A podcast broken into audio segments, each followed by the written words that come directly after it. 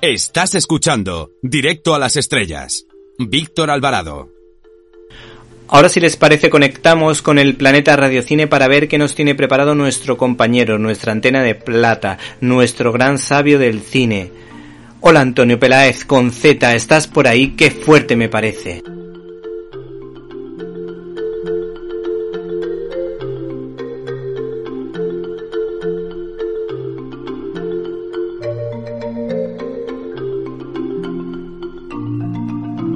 ¡Qué fuerte!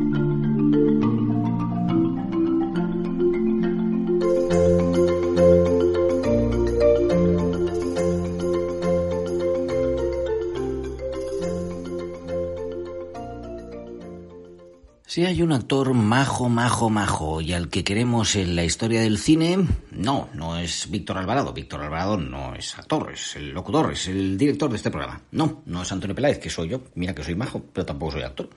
Es Christopher Plummer. Ay, Christopher Plummer que falleció a los 91 años con una carrera y especialmente con una sonrisa. Y lo que hablaban de él, de la amabilidad, es, le veía que era buena gente, que se dice, envidiables. Os está hablando Antonio Peláez desde el planeta de Radio Cine directos, directísimos a las estrellas, a una grandísima estrella como Plummer, que fue el actor, vamos, de momento es el actor que ha conseguido a mayor edad, 82 años, pues un Oscar por su mm, por la película que se conoció en inglés como Begin y que en español, sinceramente, no sé, con principiantes, parece que pusieron. Bueno, pues eh, con Iwan McGregor, que estaba ahí y demás, eh, actor secundario, pero, pero, ojo, que fue nominado incluso el año 2018 eh, como también actor eh, supporting role, que dice, ¿no? Actor secundario por 88 años, el más anciano nominado, por la película Todo el dinero del mundo, que el papel que iba a hacer originalmente mmm, Kevin Spacey pues la verdad que, que cambió, ¿eh? ¿eh? Y mira que Christopher Plummer nos cae bien a todos, pero mm, logró eclipsar a Spacey y le hubiera dado desde luego otra, otra forma completamente distinta. Bien, eh, Christopher Plummer que falleció en Connecticut, que todavía tiene por estrenar una película en la que hace la voz, Heroes of the Golden Mask, que está en, en rodaje, esperemos que haya podido dar todas las voces para mm, esta película de animación en la que también está el gran Ron Perlman, Hellboy, conocido como Hellboy, pero bueno, muchísimas, muchísimas más. Pues bueno, tiene como más de 200 créditos de, de películas, hasta el final ha estado actuando y, como decía su familia, murió pacíficamente en su casa junto con eh, su mujer, vamos, él estaba junto con ella, ya no es que haya fallecido, vaya como nos expresamos, ¿eh, Antonio? Eh, con la que llevaba casado desde el año 1962. Toronto, Toronto fue donde nació Christopher Plummer, ¿qué día? El mismo día que yo, lo que pasa que unos cuantos años antes, 13 de diciembre. ¿Y qué es lo que sucedió? Pues que mm, rápidamente, eh, vamos, pues a edad muy temprana, se fue con su madre a una ciudad cerca de Montreal, con lo que pues terminó dominando el inglés y el francés, porque en Toronto hablan inglés, inglés además con acento más americano, y en la zona de cerca de Montreal, en Quebec, pues hablan francés. Él lo que quería era ser pianista, de hecho, ese, vamos, estudió para pianista de concierto, pero finalmente, pues bueno, terminó siendo, siendo actor. Eh, se unió a la Canadian Repertory Company y entonces ahí empezó a hacer muchas obras de Shakespeare, pero también algunas de Somerset Maugham. Toda la vida le acompañó el teatro. De hecho, eh, bueno, The Sound of Music, La novicia rebelde se, rebelde se llama en Hispanoamérica y en España se llama Sonrisas y Lágrimas. La verdad que cada uno ha puesto el nombre que ha querido, ¿no? Pues ese fue el papel, ¿no? El varón Von Trapp rígido que tenía los niños ahí, bueno, no tan rígido, ¿no? Y que luego llega Julie Andrews ah, y se termina casando con ella. de Do a dear, a female dear. Yo prefiero cantarla en inglés. Pues claro, él podía hacer musicales como quisiera porque tenía toda esa formación musical. Pero por ejemplo, ya en los 70 y 80 fue alternándolo con representaciones pues como Otelo u alguno otro de los clásicos de Shakespeare.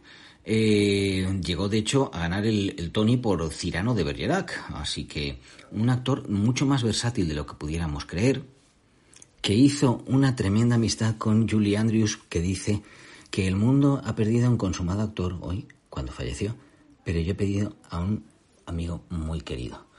Atesoro las memorias de nuestro trabajo juntos y todo el humor y la diversión que compartimos. Lo mismo dice eh, otro de los que le dirigió muy recientemente, Knives Out. A mí es que me gusta mucho el título en inglés, pero es Puñales por la espalda, que es el director Ryan Johnson. Pues bien, Ryan Johnson decía que era todo un caballero, una persona con la que era un auténtico placer trabajar, y así debía ser, porque ya veis, hasta, hasta el último momento prácticamente ha estado ha estado trabajando, como está trabajando ahí la campana. Qué bonito, cómo nos gusta que siga sonando, que siga sonando la campana.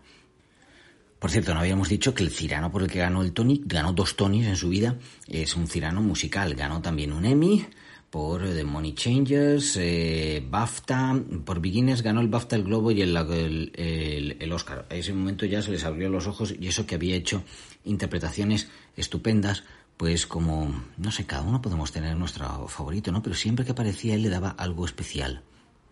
¿Qué os puedo decir? El Scrooge que hizo en El hombre que inventó la Navidad en el año 2017, pues era una Scrooge ya muy, muy, muy especial. El Aristóteles del Alejandro Magno. Eh, no hacía falta que la película fuera una cuestión especial, ¿no?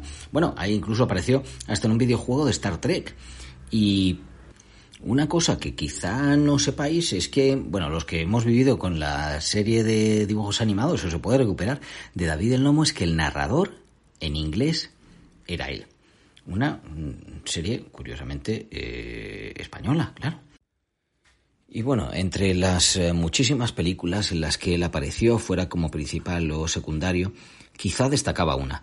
De hecho, me gustaría cerrar esta colaboración con unas declaraciones que hizo Scott Feinberg, el eh, bueno, periodista de Hollywood Reporter, tiene un podcast sensacional. Si os gusta escuchar buenas entrevistas en inglés, os lo recomiendo porque es que es magnífico cómo hace el recorrido de todos los eh, artistas a los que entrevista. Y ahí eh, le dijo Christopher Plummer, yo realmente no empecé a disfrutar de la auténtica profundidad de la pantalla hasta que hice El hombre que pudo reinar. Nada, fijaos, este tampoco disfrutó entonces de, de Sounds of Music. Bueno, vamos a seguir. John no era el protagonista. Era una especie de actor secundario, actor de carácter, y el minuto en que me convertí en un actor de carácter, el momento, dice de minuto, el momento en que me convertí en actor de carácter, los papeles se hicieron muchísimo más interesantes. Pues entre ellos están, ya decimos, la caída del Imperio Romano, el retorno de la Pantera Rosa, Waterloo, Doce monos, Ararat, qué bueno Ararat, Alexander, tantísimos. Muchos premios, muchos reconocimientos y una carrera estupenda en la que sobre todo, sobre todo, tiene el alabo, la fuerza el cariño de toda la industria y de todos los que trabajaron con él. Os ha hablado Antonio Peláez, que también alaba, tiene todo el cariño y la industria quiere a Víctor Alvarado. Claro, por supuesto, directo, directísimos, volando a las estrellas.